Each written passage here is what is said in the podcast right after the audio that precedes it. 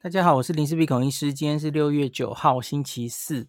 今天台湾确诊哈，嗯，我们这个礼拜哈是星期二最多人哈，星期二确诊八万两千例，然后后来八万，然后今天掉到七万多哈，接近八万这样子哈。那上个礼拜是三四五，三三是最高点哈。那可是。看这个两个礼拜互相比较，礼拜一都有一个假日效应嘛，掉的很低。然后呢，二三四这三天看起来哈，我我特别想看现在还在高点的中南部的三个指标县市，就是台中、台南跟高雄哈。这三天哈，我们星期这个星期二三四哈，台中跟高雄又都连三天破万例哈。呃，二三二最高，然后三四这样慢慢下来哈，可是还是破万例。那上礼拜的这个二三四五，其实都是连四天破万的哦。那我拿这三天的确诊人数跟上礼拜二三四的确诊人数哦加起来，其实差不多，甚至这个礼拜还高一点点哦。所以以台中、台南、高雄看起来，嗯、的确。没有再下来，那个你只能说它现在还在高原期，哦，中南部还在高原期。我的标题这样写是这个意思哦。那可是反过来说，北北基桃这些地方，很明显就延续我们上礼拜其实就应该大概已经看到的状况哦，很明显还在降哈。我把这三天的数字回去跟上个礼拜的二三四来对哈，我们北北基桃这些地方其实明显都还在降哈。所以这个趋势大概形成了哈，我为什么会把这一周跟上周比，而不去跟上上周比？大家知道为什么吗？哈，因为五月二十六号之前跟之后差很多，那个数字几乎可能应该说不能比较哈。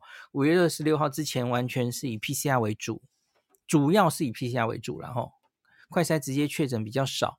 那五月二十六号之后就几乎是快筛为主。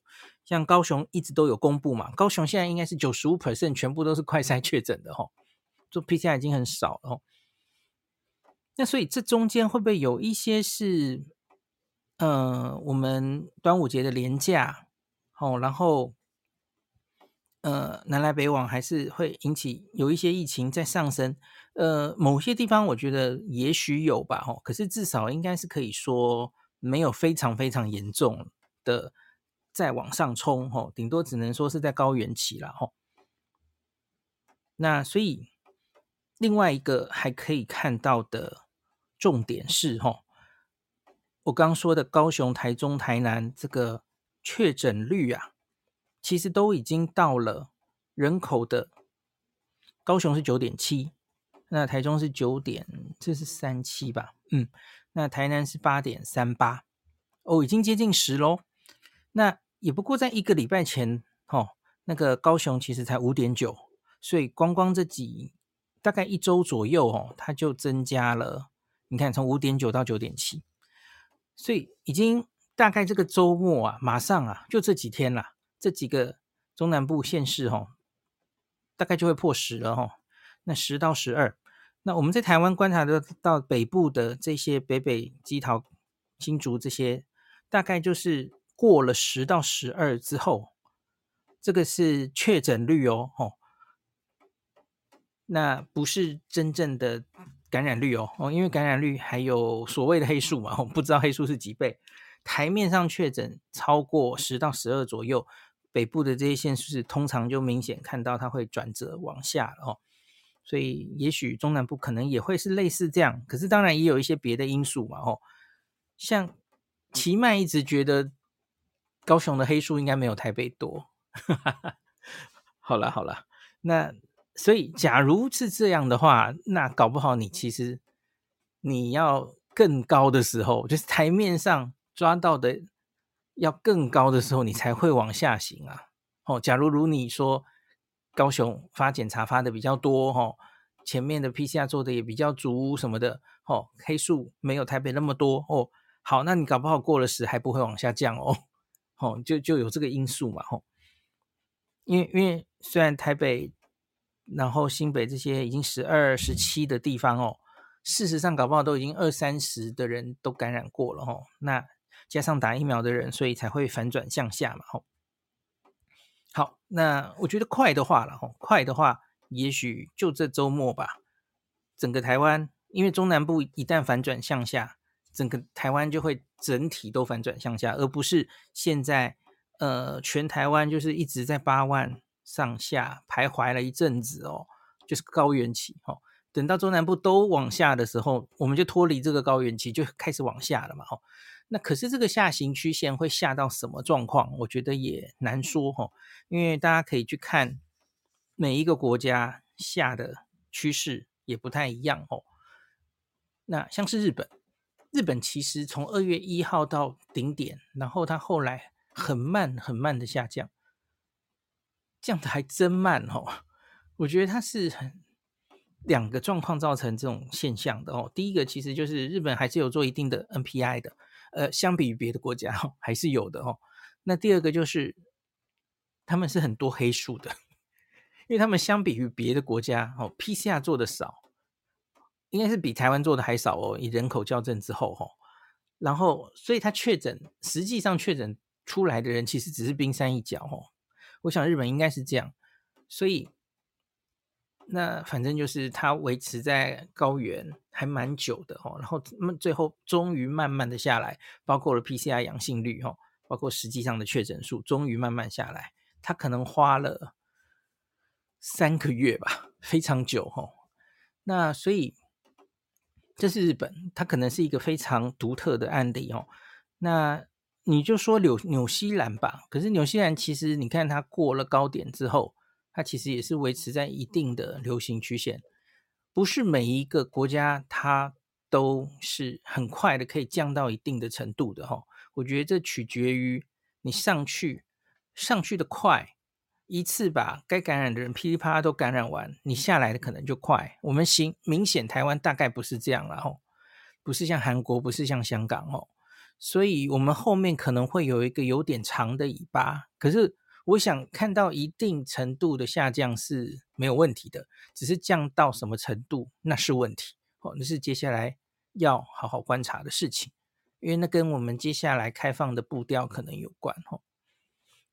那另外就是今天大家也会比较觉得紧张的，就是我们的死亡案例哦又创新高了哦，疫情以来最高点哦，今天有一百。哦，对不起，今天是两百一十一个人去世，破两百了。我们前面大概都是一百多、一百多嘛，吼。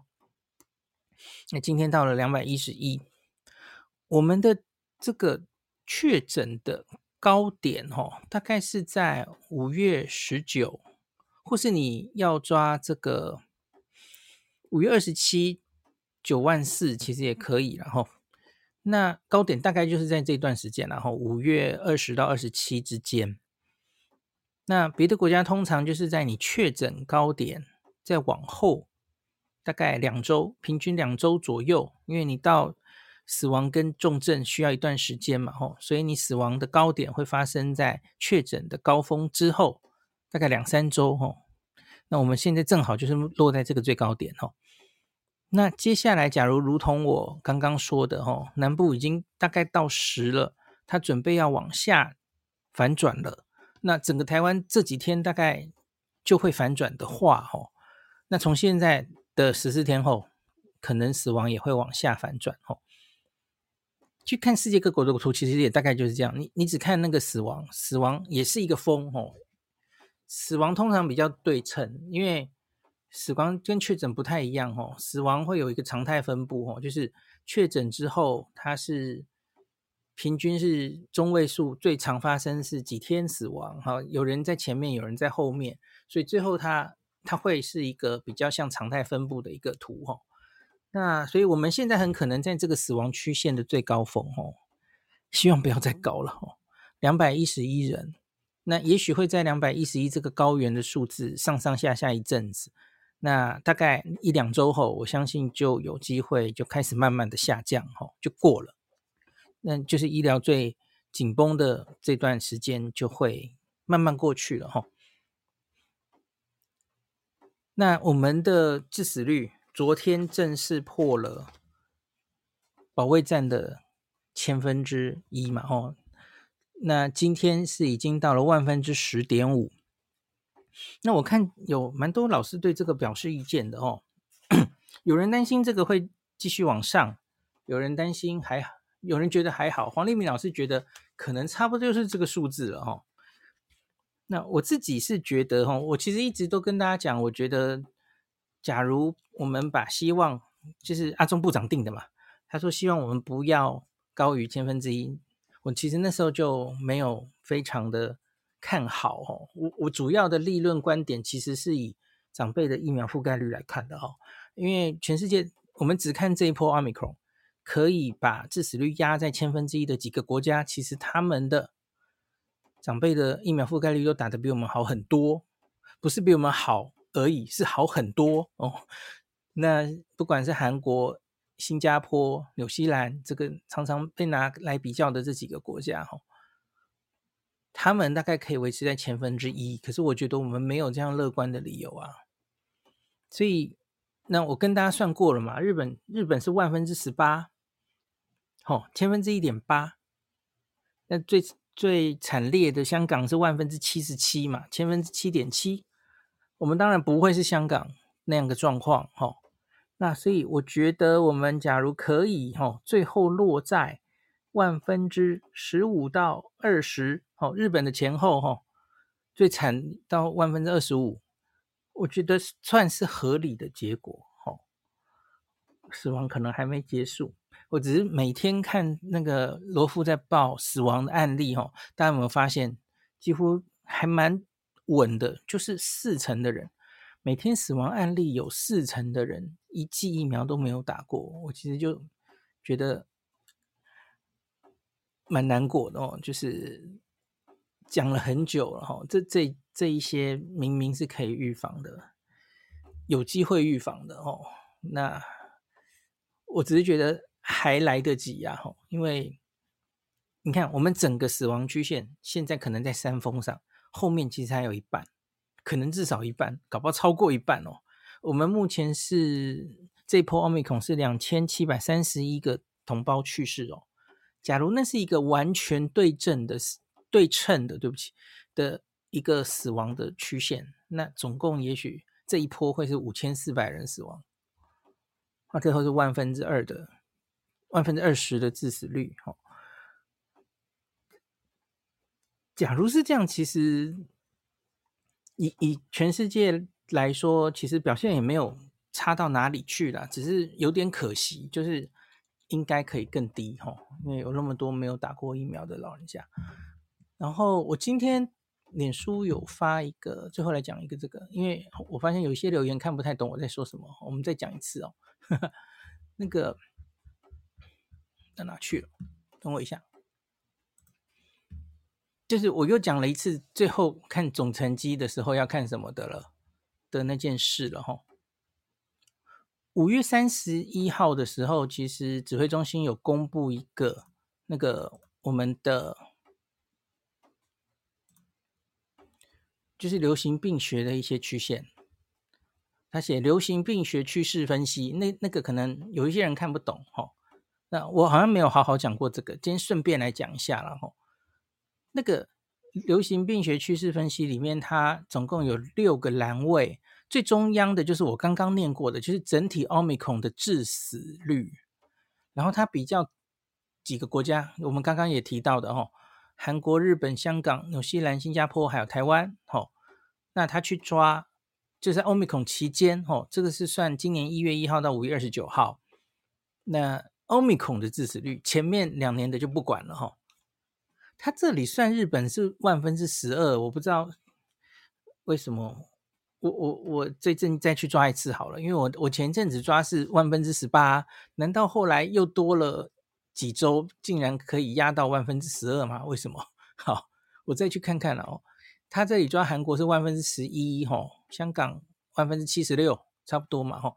纽西兰万分之九，新加坡万分之五。在五月底那个时点，台湾是万分之六，现在已经到了万分之十点五了，哈。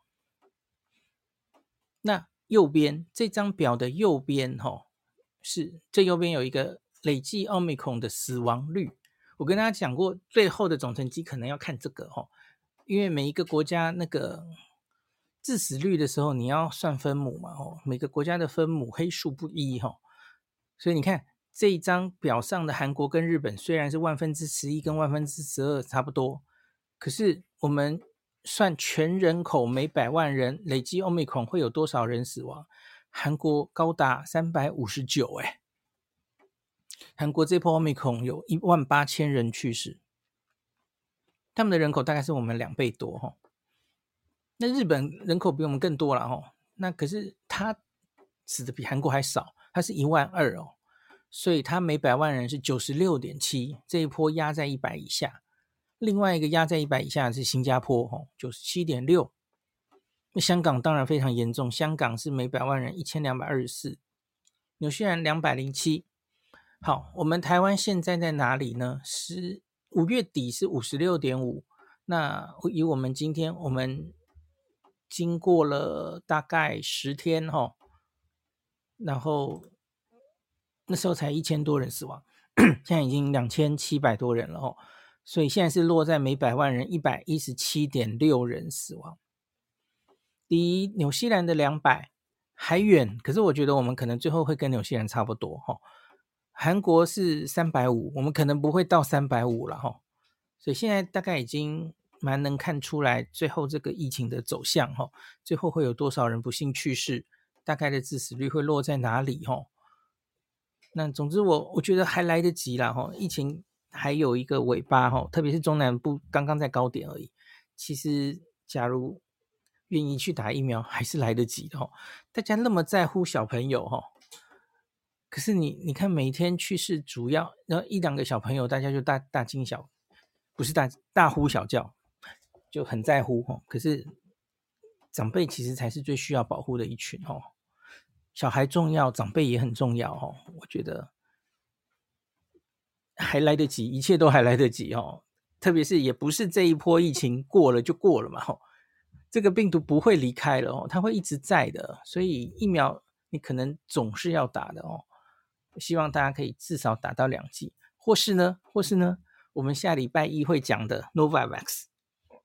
假如等到 Novavax 都来的时候，可以认真的考虑一下，打一下这个几乎没有什么不良反应的疫苗吗？我看昨天开会哈，哇，他几乎没什么发烧诶，然后那个不良反应那个哦，好少哦，好少哦，其实跟高端差不多啊，就是次世代，不是什么次世代。就是次单位蛋白疫苗就是这样啊，我们平常很熟悉的这个疫苗平台啊，那个不良反应的这个比例就是很低呀，吼，耐受性非常好，吼。假如它来的时候，吼，希望可以让一些疫苗犹豫的人也有一个施打的机会，吼。打到第一剂、第二剂就不敢打的人，可以继续把用 Novavax 来补齐你的剂量，吼，希望可以这样。那当然也希望高端的结果赶快出来，吼，我不知道。有有没有一些人是高端的 WHO 的这个 Solidarity 的 trial 出来，他才愿意打高端？也许有一部分的人吧，哦，也许吧，哦，那我觉得，假如能增加次世代疫苗，我又在讲什么次世代疫苗？能增加蛋白疫苗的选择，我觉得可能会让更多人愿意打疫苗。哈，好，那今天就讲到这里。啊，对我我刚刚好像忘记念黄立明老师，呃，可是黄立明老师反正就觉得现在可能大概就是我，我觉得他比较乐观呢。为什么这时候他又变喜鹊了？他觉得大概就会停在这附近，就是万分之十左右，千分之一左右，大概差不多了。他说，随着接下来走下坡，哈，那确诊人数，呃，死亡的人数也开始变少之后，他甚至觉得搞不好数字还会回退一点点，哦。哎，我不知道日本算不算回退了哈？哎，我我有找时间再把日本算一下哈。好，Jeff Chen 说，高雄说要用 PCR 回返长照机构哈，筛检的敏感率高，敏感度高，早检出早开立口服抗病毒药物，对，很重要哈。就是我们之前也有提到的哈，筛阴啊，快筛阴。可是假如你是高风险族群哈，明明有接触风险，你有症状哦，还是该做 PCR。而且现在省下来 PCR 的量能就是要让你们做的，哦，这个是很重要的观念。我们前面比较兵荒马乱的时候，可能只只强调说要快筛阳才能做 PCR。好，这个阶段已经过去了，大家忘掉它哦。我看李进章老师这几天有在强调这这件事哦。就快筛其实有两个问题嘛，哦，它可能有伪阴性，另外是它要病毒量够高的时候，它才测得出来，哦，所以你可能会没办法第一时间发现。那 PCR 比较敏感，哦，应该这样说，我觉得以整体公卫的观点，在现在这个时候，快筛有它非常重要的价值，因为它简单嘛，哦，呃，带大家执行方便，到处都可以做，哦，可进性高。然后，它可以很快让你做一些决定，那它很有效，因为它就是抓出病毒量高的人，让那些人停止活动，哦，让那些人知道要隔离在家里，那就会比较不容易传给别人。所以在现阶段，它是很好用的，哦。那可是对个人来说，对一个安养机构的，吼，对一个高风险的族群的人。对他个人来说，他应该要及早诊断，吼，有症状开始，然后及早用药。那这时候快筛对他来说，那个胃阴性搞不好就会造成是影响他这个提早诊断拿到药物的一个阻碍，吼。那这时候不要犹豫，还是该做 PCR 的，吼。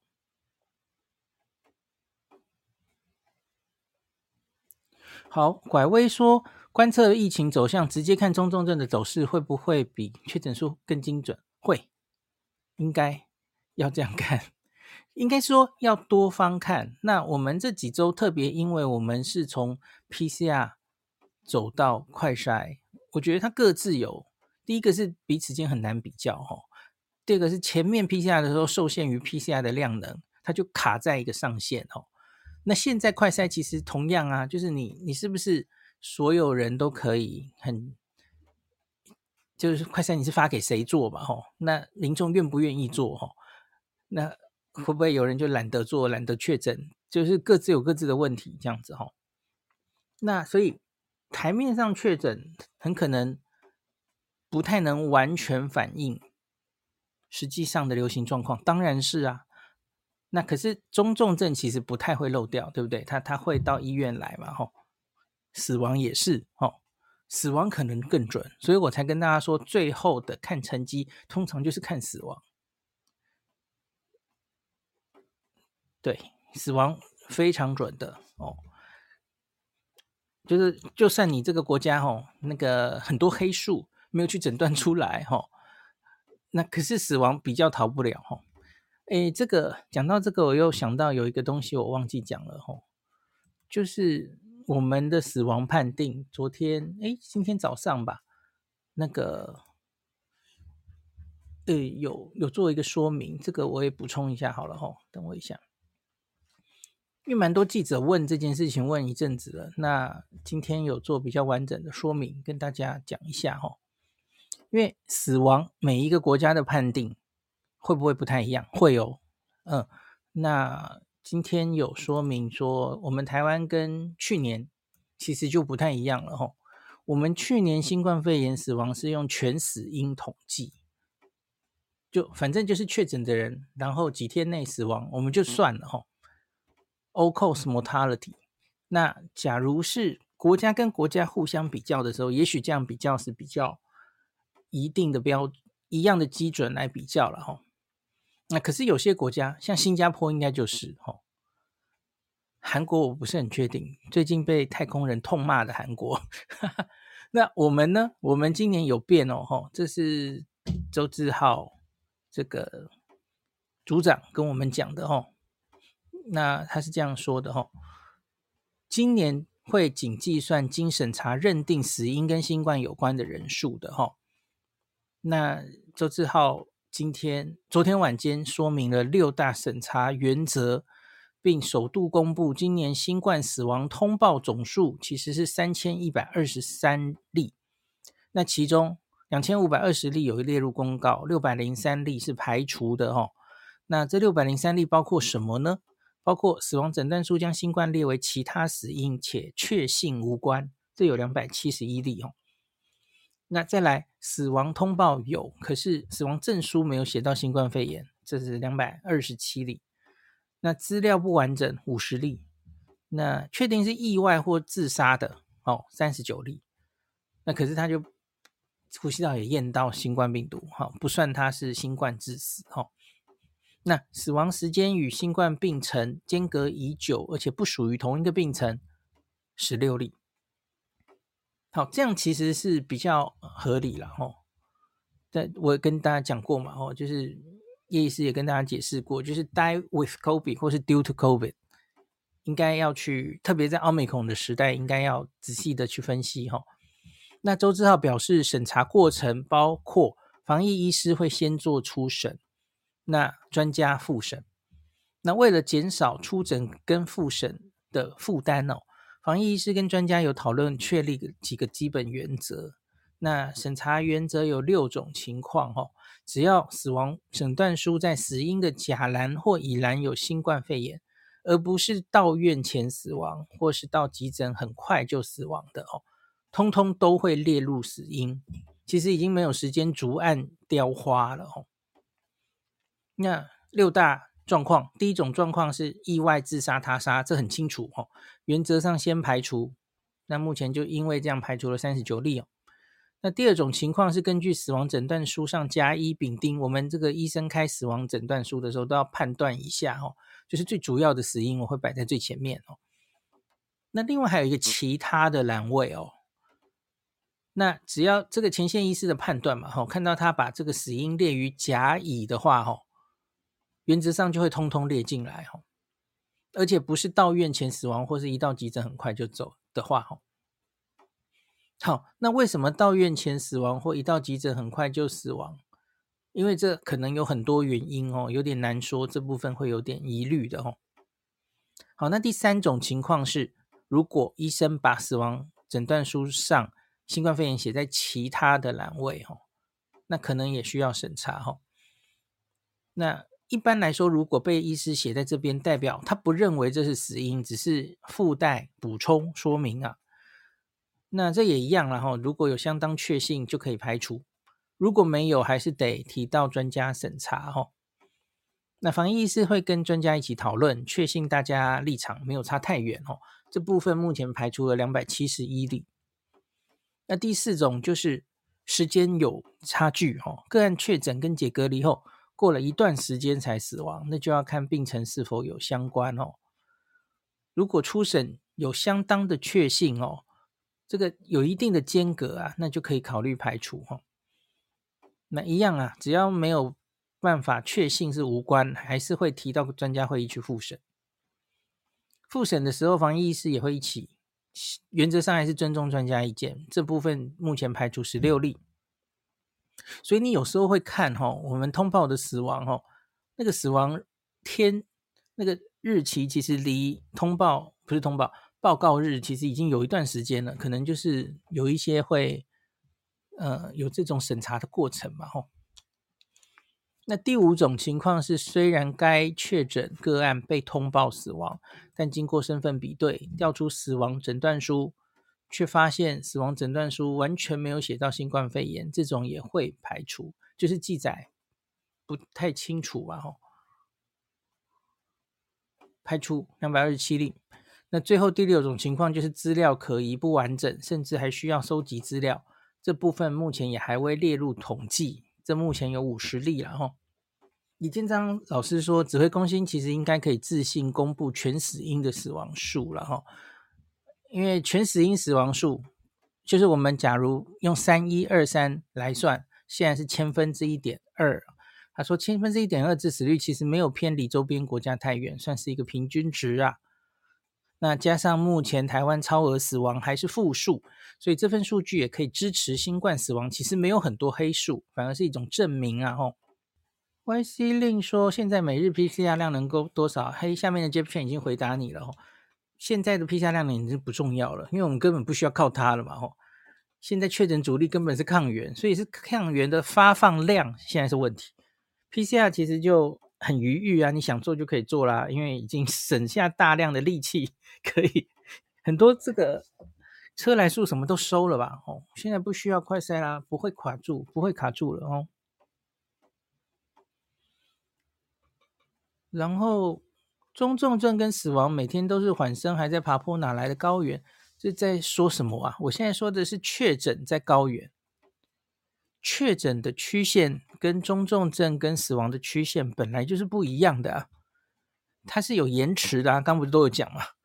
所以。我们现在可能要进入死亡的数字的高原了。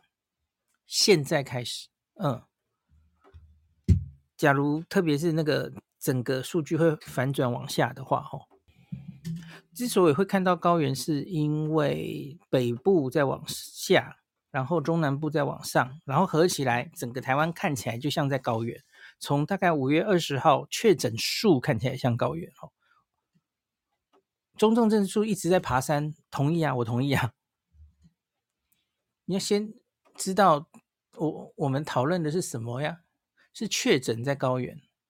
对，阿鸭劝统计，其实我已经很久，你看爬了那么久哦，七十五岁以上长者第一剂接种率爬到八十点八了哦，很辛苦的七八七九一直爬。所以现在反过来，十九点二 percent 的长辈七十五岁以上还是一剂都没有打哦。口服抗病毒药物的比例，哦，其实照指挥中心公布的，我们其实在诸先进国家比起来，已经开的很多很多了哦。今天是今天还是昨天公布的哦？它它里面有英国，然后我就叫叶医师去查了，哎，英国真的给的这么少吗？说这个就是。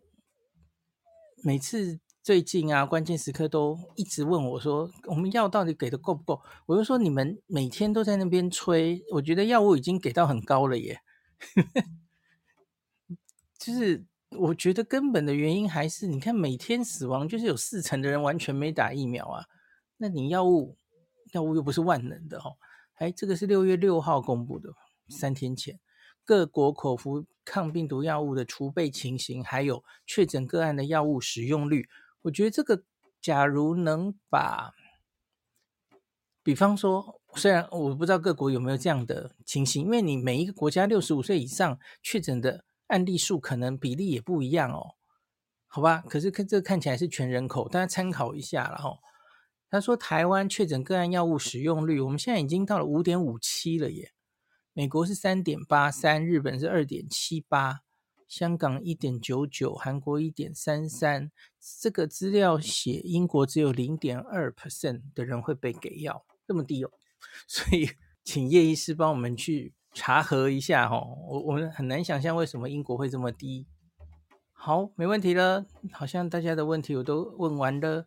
那这样子，那就。我们就预定星期一来讲 Novavax 经通过 EUA 的的状况吧，然后它到底跟心肌炎有没有关系？哈，那它临床试验做的怎么样？临床试验中总，然后看到什么样的效果？有什么样的不良反应？那后来它在真实世界已经也施打了蛮多疫苗了。在安全性追踪上有什么状况？哦，这个下礼拜一再一起跟大家报告。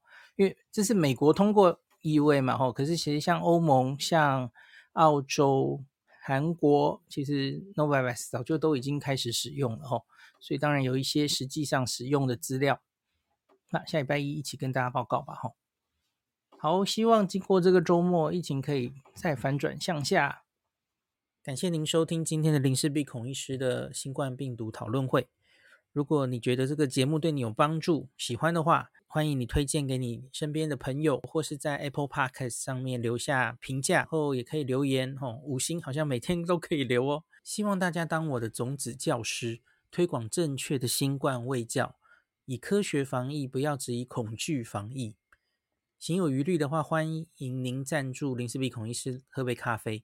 让我可以在这个纷乱的时代继续分享知识，努力做正确的新冠相关卫教。如果你想看到更多孔医师分享的新冠疫情相关资讯，或是林氏必发的日本旅游资讯，欢迎你加入脸书上的日本自助旅游中毒者粉丝专业，那或是我也有 LINE 的官方账号，或是 Telegram。那这一些连接都在 Pocket 前面的我的电子名片里面，可以在一个页面就看到我所有的发声管道，都欢迎您加入。那我们就下一集再见喽。